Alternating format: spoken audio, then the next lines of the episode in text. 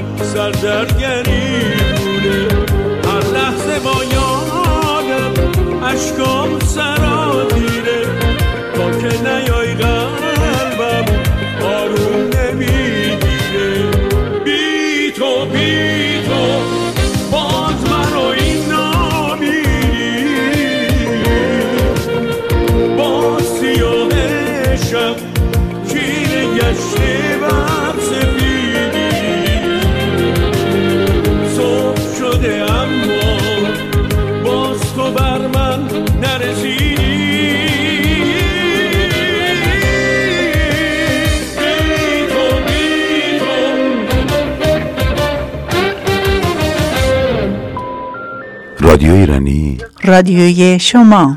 رادیو ایرانی رادیوی شما. روی موج 94 اف ام برابر با 92 ممیز هفت کابل. برنامه رو با ترانه بیتو از عارف گرامی شروع کردیم که آغاز خوبی باشه برای این برنامه. امروز 17 ژانویه 2024 برابر با 27 دی ماه 1402 خورشیدی. درود بر شما شنوندگان عزیز. امیدوارم ماه خوبی را پشت سر گذاشته باشید.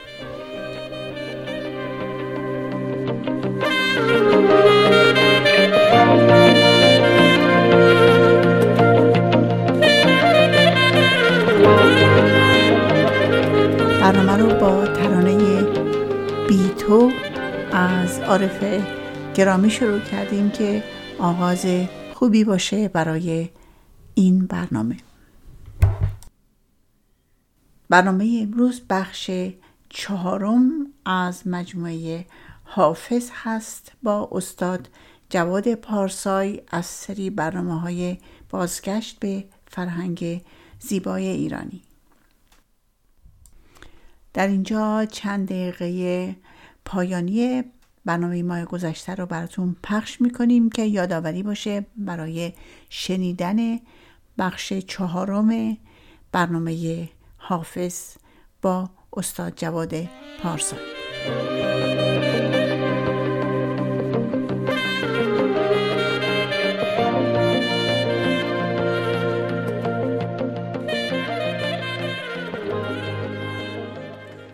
با درود به شما شنوندگان گرامی رادیو ایرانی وین برنامه حافظ خانی را همچنان پی می‌گیریم.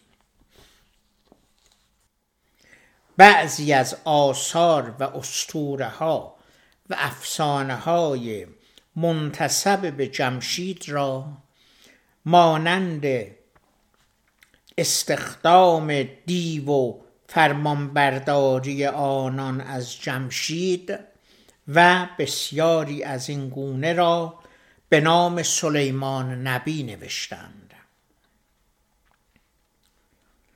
بنای تخت جمشید را تختگاه سلیمان و پادشاهان فارس را قائم مقام سلیمان و وارث ملک سلیمان خواندند. این سلیمان نبی که در تاریخ ادیان سامی از آن روایات و حکایاتی نقل می کنند که تا به امروز در کتابهایشان و اذهان مسلمانان خوابیده ولی هیچ پژوهشگری در هیچ جا و مکانی از تاریخ رسمی نشانی از او پیدا نکرده است. این تاریخ دزدی برای قومی که جز افسانه ها و ساخته های مذهبی تاریخ و آثاری از خود ندارند تا صده های پیشین در همه کشورهای مسلمان انجام شده و به نام تاریخ اسلام جا داده شده بود. این روال حتی پس از اشغال اسپانیا و آندلس از سوی اعراب راه به سوی اروپا گشوده و در آنجا نیز آثار هنری و فرهنگی ساخته و پرداخته ایرانیان به نام هنر و تمدن اسلامی جا داشته شده. کتابهایی که در برخی از کشورهای اروپایی به چاپهای نفیس رسانیده اند نشان می دهد که اروپاییان که خط و آثار ایرانی را نمی شناختند منیاتورها را وارونه چاپ کردند. با آثار هنری دیگر را پشت و رو به چاپ رساندند. برخی از اروپاییان نیز که با فرهنگ و تاریخ ایران آشنا نبودند هر آنچه از این مقوله برایشان ناآشنا بود نام آثار شرقی یا اسلامی گذاشتند. بر این اساس غلط و غاصبانه کار را به جایی رسانیدند که حتی آرامگاه کوروش کبیر را در پاسارگات محل دفن مادر سلیمان نامیدند. نه سلیمانی بود و نه مادری. در آغاز سده نوزدهم گروهی که در پی یافتن رد پای موسی و عیسی بودند کم کم در اورشلیم و میان رودان به کاوش های زمینی و زیرزمینی پرداختند هنوز بودند کسانی که با کار علمی آشنا نبودند و همان ساخته ها و پرداخته های مذهبی و تخیلی خود را در گزارش های باستان شناختی می نوشتند. اندک اندک با پا گرفتن دانش پژوهش علمی باستانشناسی و تاریخ راه از افسانه سازی و فرهنگ دزدی جدا شد. پژوهشگران آثار گذشتگان حتی نوشتارهای کتابهای خطی خوابیده در کلیساها و کتابخانه ها را ورق زدند. و اسرار خوابیده در آنها را هم برملا ساختند. امروزه دیگر به تاریخ و نوشته های بیپایه پیروان و مؤمنان مذهبی نمی‌توان تکیه کرد. پژوهشگران نامدار اروپایی از آن جمله کریستوف روزنبرگ که نام مستعار است با انتشار نتایج تحقیق دینی تاریخی خود در سال 2000 ترسایی پرده از راز مبلغان و پیامبران نیز کنار زدند. این گونه که پیش می رود دیگر رازی برای جویندگان علم راستین تاریخ پوشیده نخواهد ماند. تفسیر و تعبیر جام جم. بدیهی است که خردمندان وجود چنین جامی سهرامیز را نمی توانستند باور کنند. از این رو در پی تعبیر آن برآمدند. در کنز الحقایق شبستری آمده است که حکیمی گفت منظور از آن جام و جم آب رودخانه بود و آب دریا که نخستین آینه بشر انسان زمانی که برای بار نخست خود را در آن آب دید شگفت زده شد و پنداشت که آن تصویر آینه شخص دیگری است لطافت آب و انعکاس چهره اشخاص و اشیا در سطح آب موجب شد که علاوه بر نوشیدن آب آن را به عنوان نماد پاکی و شفافیت اجسام به کار برند. ایرانیان ایزد آب را یکی از ایزدان نگهبان جهان می دانستند آناهیتا ایزد بانوی آبها همتراز آفریدگار بود.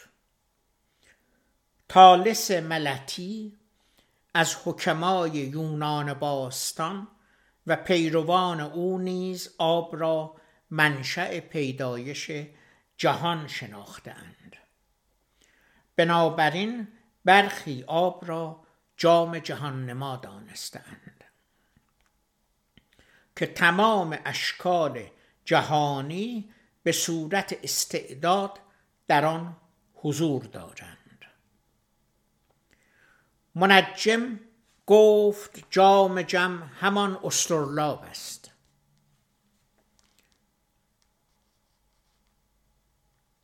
که با آن اندازه ستارگان را دریافت می کنیم آن آلتی است که برای مشاهده وضع ستارگان و تعیین ارتفاع و تشخیص اوقات آنها به کار می رود. گروهی از خردورزان به تعبیر عرفانی جام جم پرداختند تعبیرات استورعی و افسانه جام جم با ذوق لطیف عارفان ایرانی همراه نبود. از این رو پس از جستجوی فراوان عاقبت به تعبیر دیگری پی بردند که به دلیل آشکار بودن بسیار پنهان ماده بود. در کنز الحقایق شبستری می‌گوید نبود آن جام جم جز نقش دانا. بسی گفتند هر نوعی از اینها. نماید اندرو آفاق یکسان چو نقش تیره روشن کرد انسان.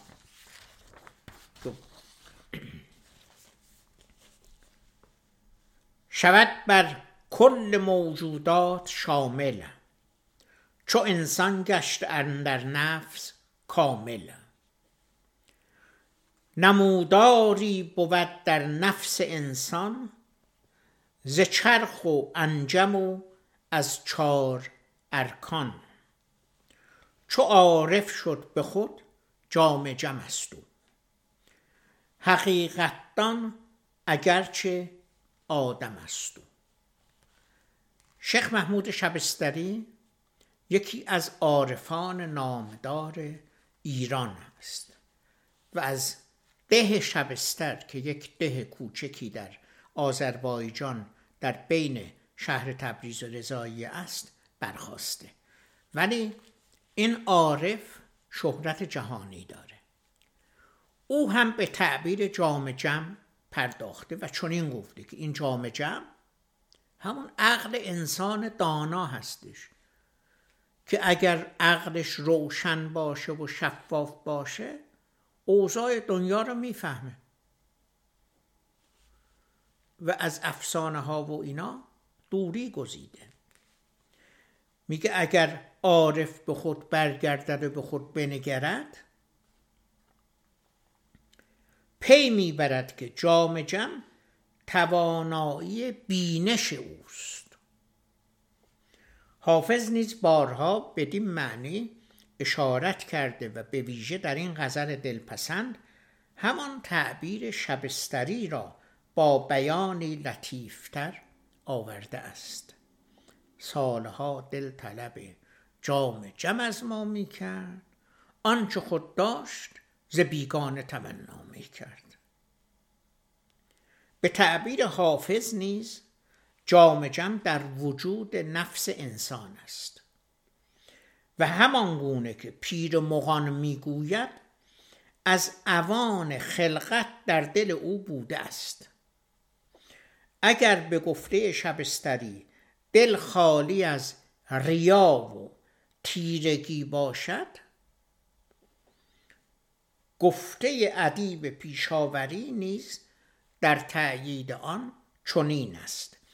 جهان ای برادر چو جام جم است. نماینده سیرت مردم است. می‌دانیم که مهراین ها در مناسک مهرابه افشوره سهرامیز و بسیار سکراور یعنی مست کننده به نام هاومه یا هاوما می نوشیدند. این هاومه از سوی دین زرتشتی منسوخ و به جای آن شراب نشست که تا امروز هم در آیین زرتشتی و هم در مناسک کلیسایی و هم در بین یهودیان که برگرفته از آیین مهری است یکی از ارکان آینی به شمار می رود پیروان دین مسیح بر این باورند که عیسی مسیح در شام آخر در جام مقدس جرعه ای از خونی را که از پهلویش از جای زخم دشنه کافر جاری شده بود در جام کرده و در شام آخر نوشیده است. این خون مقدس و جام مقدس نیز در مسیحیت تا به امروز جزو مهمترین اسطوره هاست. کتاب خون مقدس و جام مقدس تاریخی و معمایی اثر مایکل بیجستا ریچارد لی و هنری لینکلن در امریکا چاپ شده است. جام فرنگی چیه؟ جام فرنگی در اسطوره اروپایی به جامی گفته می شود که می گویند عیسی مسیح در آخرین شام یعنی در اشای ربانی که با هواریون صرف کرد آن را به دست گرفت.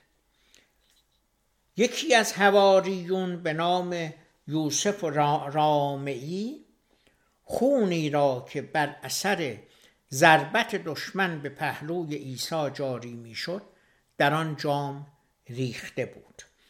افسانه های مربوط به این جام اندکی پس از رواج مسیحیت بر سر زبانها افتاد. و پیش از صده دوازدهم ترسایی نشانی از آن نبود. در همین صده روبرت برون منظومه ای درباره یوسف رامعی به نام مرلین پرسیوال سرود. و این افسانه مسیحی را با روایات قوم سلت و شام پسه که فسح یهودیان میکن در هم آمیخت. گویند جام مزبور را به انگلستان بردند و قرنها در آنجا پنهان ماند. تا عاقبت پرسیوال شوالیه کالی آن را یافت. از روی این افسانه بسیاری تقلید کردند و شاخ و برگهایی نیز بدان افسودند ولفرام فون شتنباخ شاعر آلمانی در منظومه حماسی خود به نام پارسیفال جام مزبور را مرکز تخیلات عرفانی خود قرار داده است. ریچارد واگنر موسیقیدان صده نوزدهم آلمان نیز جام کرال را موضوع درام غنایی پارسیفال قرار داده است. بد نیست که این اشارت را نیز نگفته نگذارم. که تابلوی شام آخر عیسی مسیح با هواریون از تابلوی روی برداری شده است که روی صخره برای میترا درست شده بود.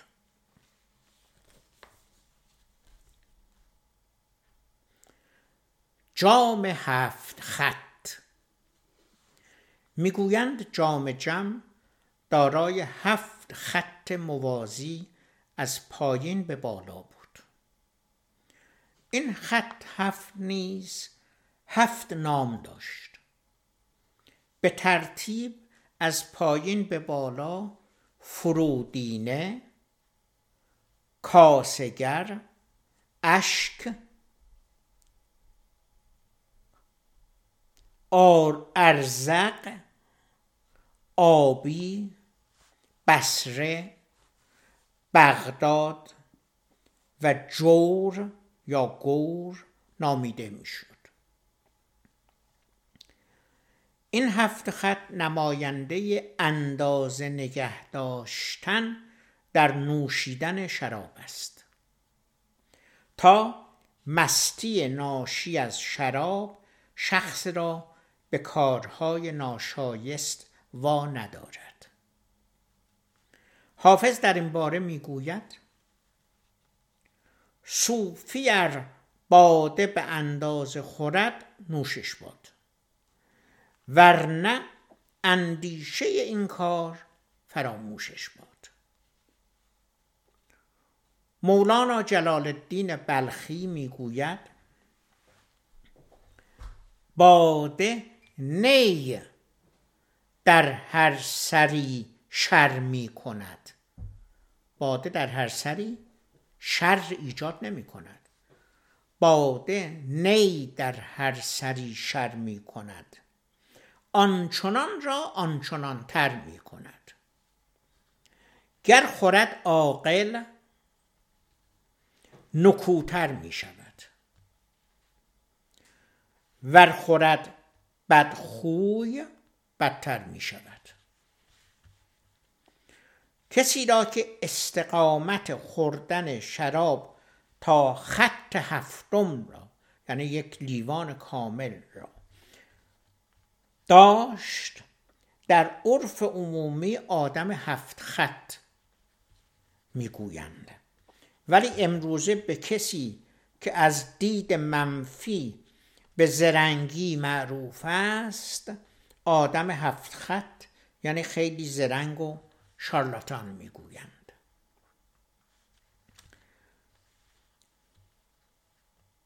ما جامی داریم به نام جام شوش با نقشی از بز که بز شاخ بلنده که عین همینو حالا بعد از هفت هزار سال در فیلم های طبیعت که گرفتند نشون می‌دهند. در بالای کوه ها زندگی می‌کنن. شاخهای بلند پیچیده ای داره که یکی از این بزا اون زمان در شوش هفت هزار سال پیش روی این جام عکسش کشیده شده. اون جام در موزه است وجود داره. حالا اینا در افسانه ها اون جام بوده و توش خون مسیح ریخته شده و اینو خوردند و نخوردند و از کی به وجود اومده اینا هم داستانهایی که در اروپا برای این جام ساختن.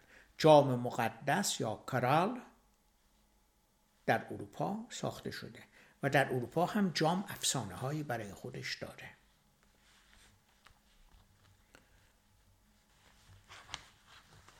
زیاده روی یعنی اغراق گویی übertreiben در روشنی های جام جم در استوره و افسانه چنین نیز آمده است. جام جم جامی بوده است که احوال عالم و راز هفت آسمان را در آن می‌دیدند. اونچه که به چشم دیده نمی‌شد در جام می‌دیدند. این نشان از آرزوهای نهفته انسانی میده که دوست داشت که بداند و می‌گفت من جامی دارم که در آن می‌بینم و مردم هم که برای پادشاهان قدرت خارق العاده ای رو باور داشتن خب مردم هم باور داشتن.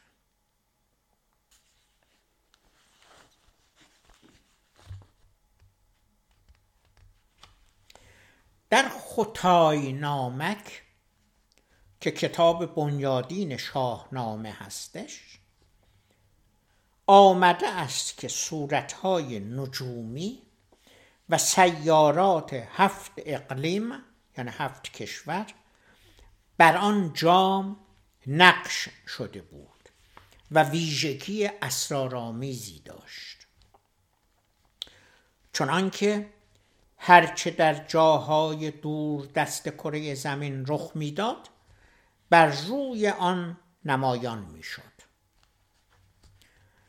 برخی آن را همان جام می پنداشتند که به پشتوانه کشف می در زمان جمشید به او نسبت داده شده است. جمشید که در اسطوره ایرانی هم رهبر کشوری و هم پیشوای دینی آینی بوده است نخستین کسی است که با آهور مزدا هم سخن شده و از او دستورهایی می‌گیرد. از این رو جمشید نخستین شاه پیامبر ایرانی است. همین داستانی که یهودیا برای موسی کلیم الله درست کردن. که در کوه تور سینا می‌رفت با خدا گفتگو می‌کرد.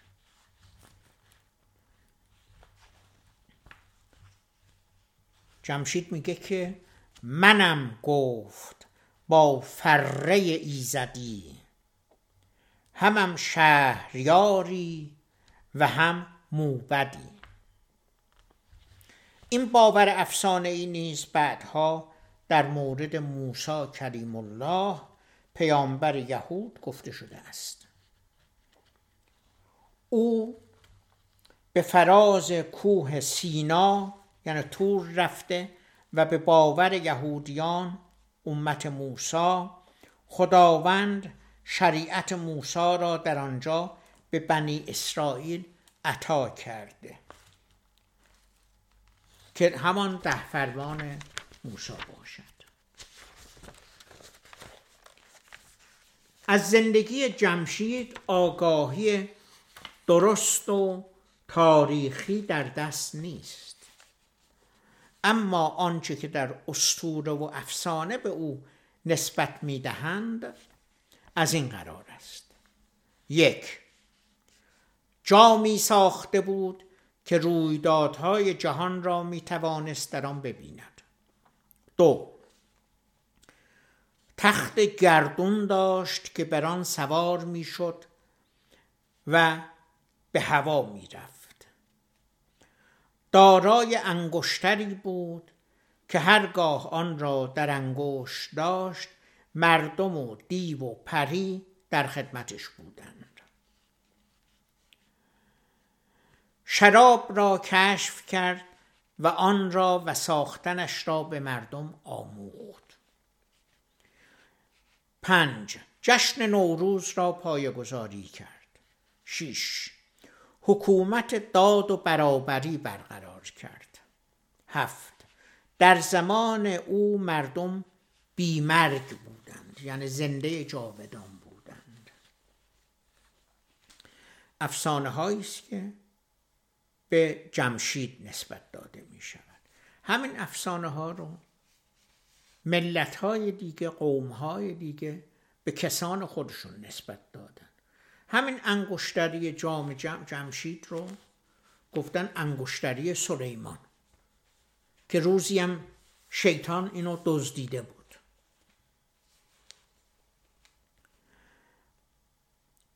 در شمس اللغات آمده که جام جم پیاله جمشید ساخته دانشمندان بود و راز هفت فلک در او مشاهده می‌شد. در شاهنامه جام گیتی دما به کیخسرو نسبت داده شده و در سرگذشت جمشید یادی از آن نرفته است. کیخسرو پسر سیاوش و فرنگیس از جمله پادشاهانی است که در اوستا از او نام برده شده است. برخی جام می را به جمشید و جام جهاننما را به کیخسرو نسبت دادهاند. که تا نزدیک صده ششم در سروده های فارسی کمابیش این دیدگاه پذیرفته شده است. و در این صده به مناسبت شهرت جمشید و یکی پنداشتن او با سلیمان نبی این جام به او نسبت داده شده است. در این صده عرفان به شکل گسترده ای در ادبیات فارسی پدیدار می شود و اساتیر و فرهنگ ایرانی به صورت نماد و کنایه در ادبیات عرفانی به کار می رود. هنوز در آذربایجان کسانی که اهل خوردن شراب هستند میگن که یک گیلاس بزن تا روشن بشی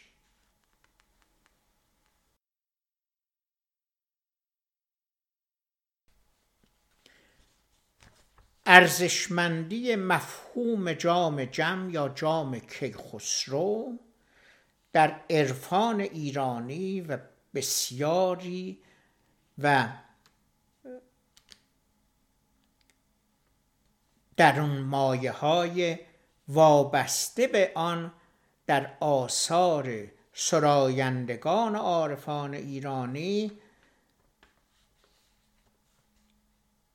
بین صدها واژه دیگر مانند مغ، پیر مغان، دیر مغان، آتشکده، اهریمن، یزدان، نور، ظلمت و از این قبیل از جمله نشانه های ورود اندیشه های مربوط به ایران باستان در ادبیات عرفانی ایران به شمار می روند و رنگ عرفان ایرانی را درخشانتر می کنند.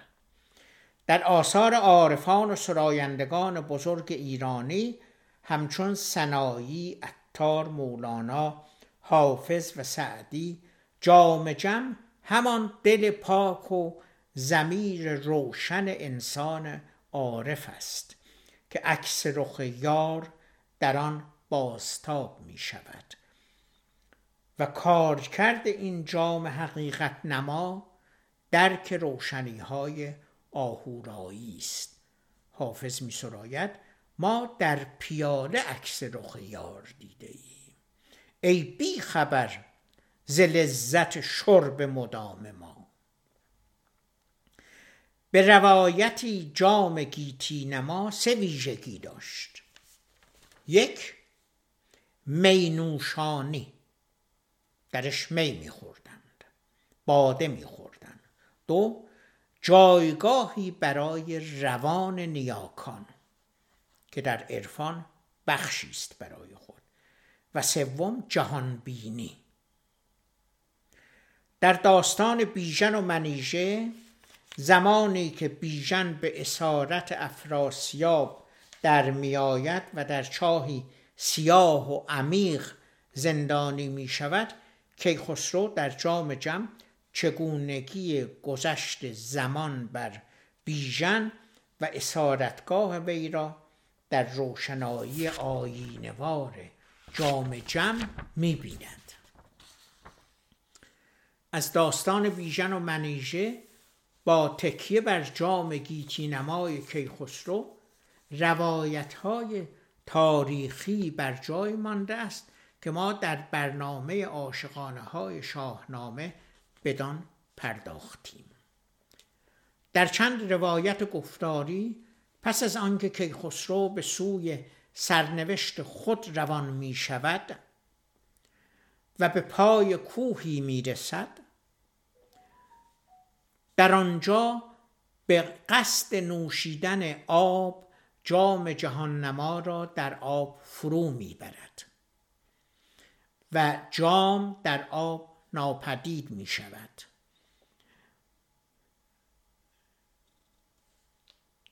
آیا حافظ هم جام جمع دارد و به آن می نگرد مبنای باور حافظ و بسیاری از اندیشمندان ایرانی همان اندیشه ورزی خردمندانه اراده آزادانه است. آیا خردورزی ایرانیان از زمان صده نخستین اسلامی آغاز شده است؟ و همان اعتزال است که پایه های مدفون زیر خاکی مزدایی است یا ایرانیان از زمان کوروش و داریوش خردگرا و خردورز بودند؟ ایرانیان از زمان کوروش و داریوش به خردورزی روی کردند و خردورز بودند. به دلیل همین خردورزی و توانایی خردورزانه پس از یورش وحشیانه اندیشه های افسانه‌ای اسلامی به ایران ایرانیان نخستین گروهی بودند که نپذیرفتند و خود را از این افسانه ها و خرافات جدا کردند.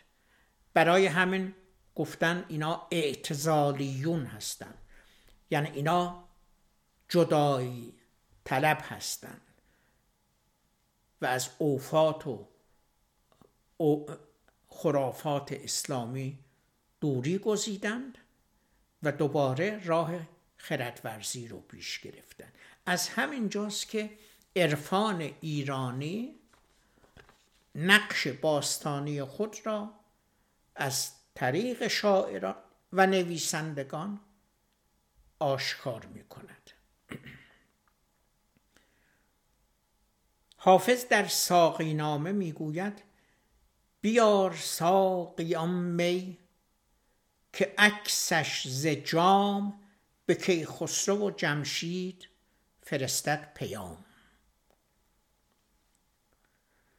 بده تا بگویم به آواز نی که جمشید کی بود و کاووس کی. یا که جمشید کی بوده و کاووس کی. به هر دو شکل می شود خواند. بده ساقیان می که از او جام جم زند لاف بینایی اندر عدم. بیار ساقیان آتش تابناک که زرتشت می جویدش زیر خاک. من آنم که چون جام گیرم به دست ببینم در او آنچه در گیتی هست شاید این گمان درست باشد که یکی از نخستین دست ساخته های انسان پس از ترک زندگی غارنشینی ظرف های سفالین بوده است و نخستین فراورده سفالی نیز کاسه بوده است. انسان با استفاده از کاسه آب را به آسانی نوشید و از آن زمان بود که کاسه کم کم جای خود را در زندگی انسان باز کرد و نقشی را بازی کرد که در هزاره های پسین مکان و مقام والاتری را ویژه خود ساخت. واژه جام پیاله ابریق یا کاسه شاید در هیچ زبان ادبی دیگری به اندازه زبان فارسی این چنین گستردگی نیافته است. جامی که در فرهنگ مهر در برگیرنده شهد پاک نهاد هاومه بود توسط رومیان مهر پرست به آیین مسیحیت نوزاد راه یافت و پذیرفته شد. از صده چهارم زایش مسیح آیین شهد نوشی نیز با دگرگونی به شراب با نماد خون مسیح به کلیسای نوبنیاد راه یافت که دست هنوز هم در مراسم کلیسایی یکی از ارکان برگزاری هر آینی به شمار می رود. در برخی از زبانهای اروپایی جام شکل و نقشه های گوناگونی گرفته و بیرون از قلمرو ادبیات متحول شده است ما می‌بینیم که نخست با جام آب می نوشیدند و وقتی هاومه ساخته شد با جام هاومه نوشیدن از اینجا به بعد جام نقش خود رو در زندگی بیشتر بازی کرد. جام که همون کاسه باشه تا جایی رسیده که بعد از شاید ده هزار سال در اروپا میگه کاسا. و این کاسا همون ظرفیه که توش طلاها رو جمع می‌کردن که بعد پولها رو جمع کرد من یادمه که در تبریز میز و بسات در مغازه ها در دکون ها نبود. در دکون ها اجناس رو میچیدند. یک کاسه رو از سقف با زنجیر آویزون می‌کردن تا دسترس بقال تا دسترس اون فروشنده. فروشنده وقتی پولی دریافت می‌کرد میریخت تو اون کاسا. و وقتی می‌خواست بقیه پول یکی رو بده دست بلند می‌کرد اون کاسه رو یه ذره کچ می‌کرد و پول نقد ور میداشت پول مردم رو می‌داد. اون کاسا که همون دخلشه. اون کاسا همون چیزیه که اینجا الان در اروپا در فروشگاه ها کاسا گفته میشه. و هزاران نام دیگری هم داره. هند کاسا. ما در ایران هم داریم. زمانی که یه پولی پیشا پیش داده میشه تا گذران روزانه اداره بشه اینجا میگن هند کاسا. و در ایران هم هست. اون پیش پرداخته.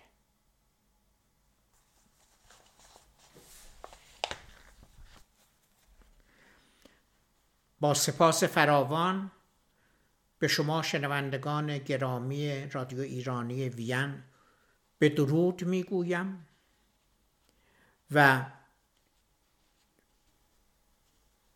از شما برای شنیدن برنامه های بعدی گلگشتی در دیوان حافظ فراخوان.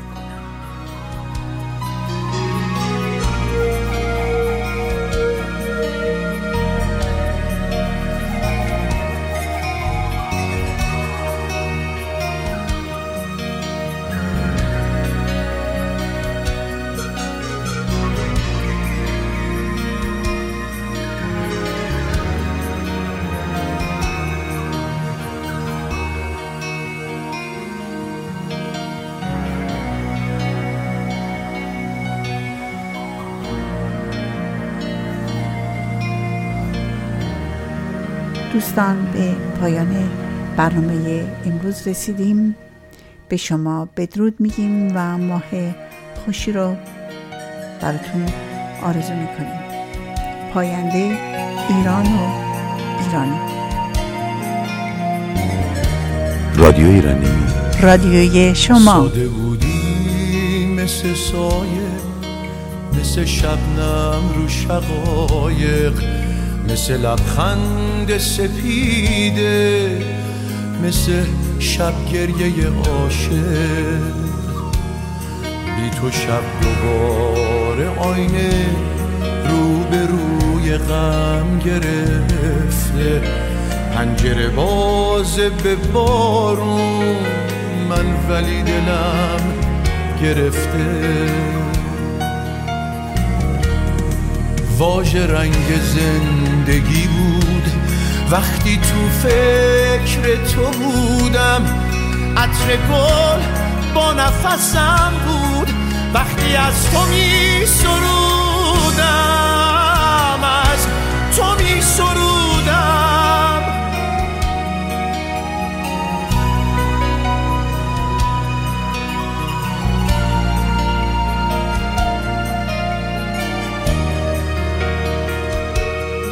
وقت راهی شدن تو کفترا شرامو بردن.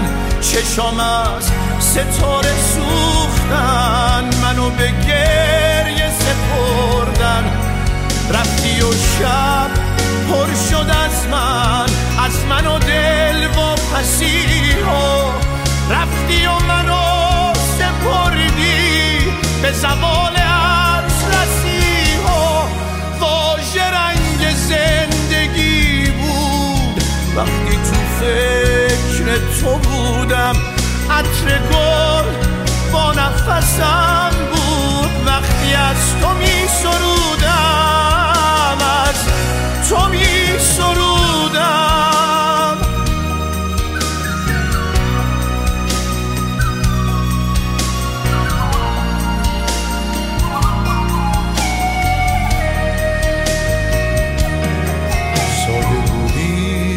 مثل سایه مثل شبنم رو شقایق مثل لبخند سپیده مثل شب گریه عاشق.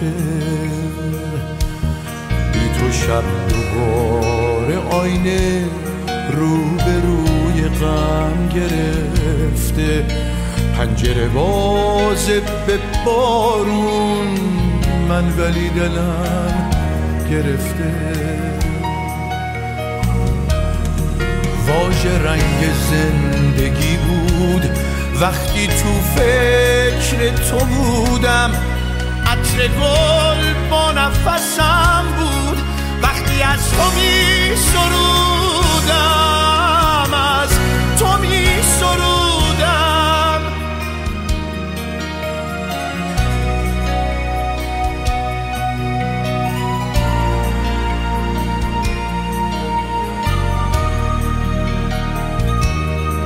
وقت راهی شدن تو کفترا شرامو بردن چشام از ستاره سوختن منو به گریه سپردن.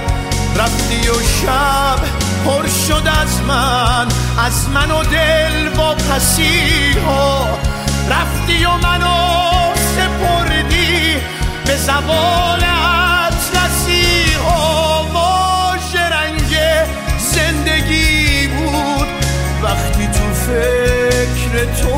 بودم. عطر گل با نفسم بود. وقتی از تو می سرودم از تو می سرودم.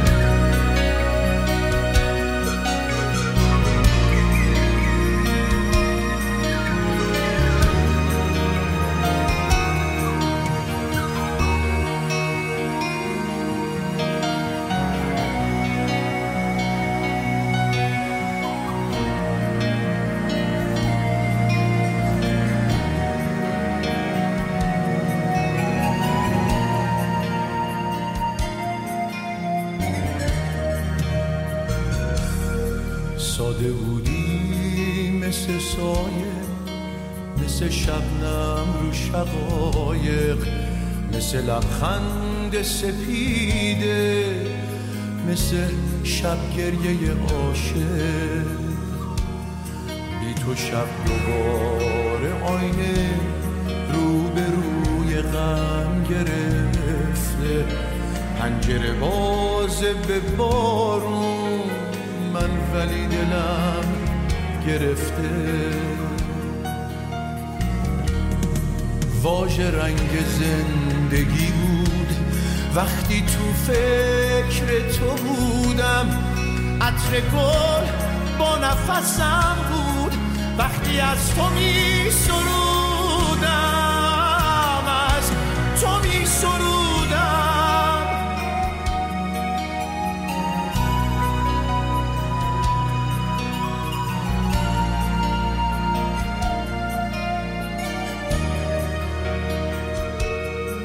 وقت راهی شدن تو کفترا شرامو بردن چشام از ستاره سوختن منو به گریه سپردن.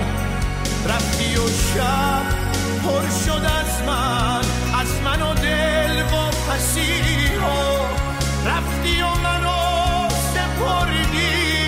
به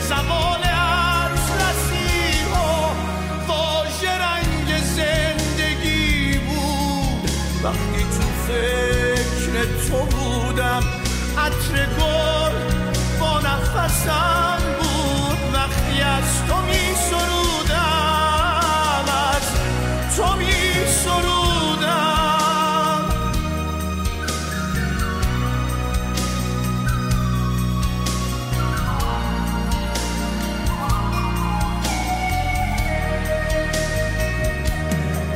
ساده بودی مثل سایه مثل شبنم رو شقایق. مثل لبخند سپیده مثل شب گریه عاشق. بی تو شب دوباره آینه رو به روی غم گرفته. پنجره باز به بارون من ولی دلم گرفته. واژه رنگ زندگی بود. وقتی تو فکر تو بودم عطر گل با نفسم بود. وقتی از تو می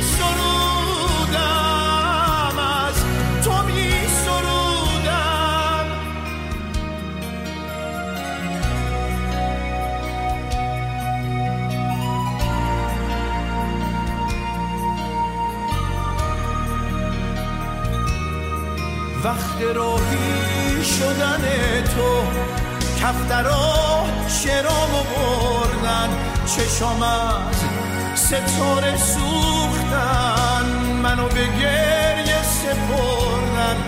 رفتی و شب پر شد از من از من و دل با پسی ها رفتی و منو سپردی به زبان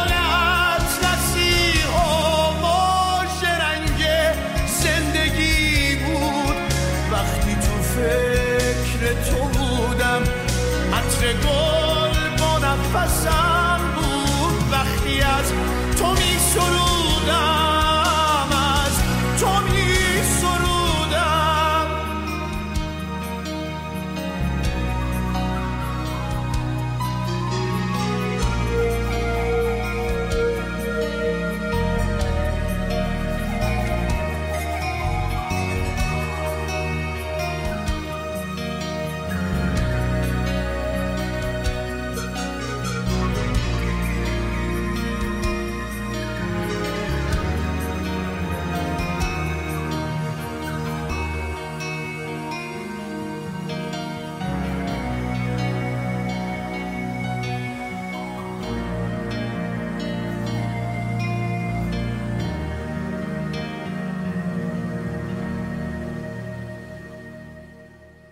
رادیو ایرانی. رادیوی شما.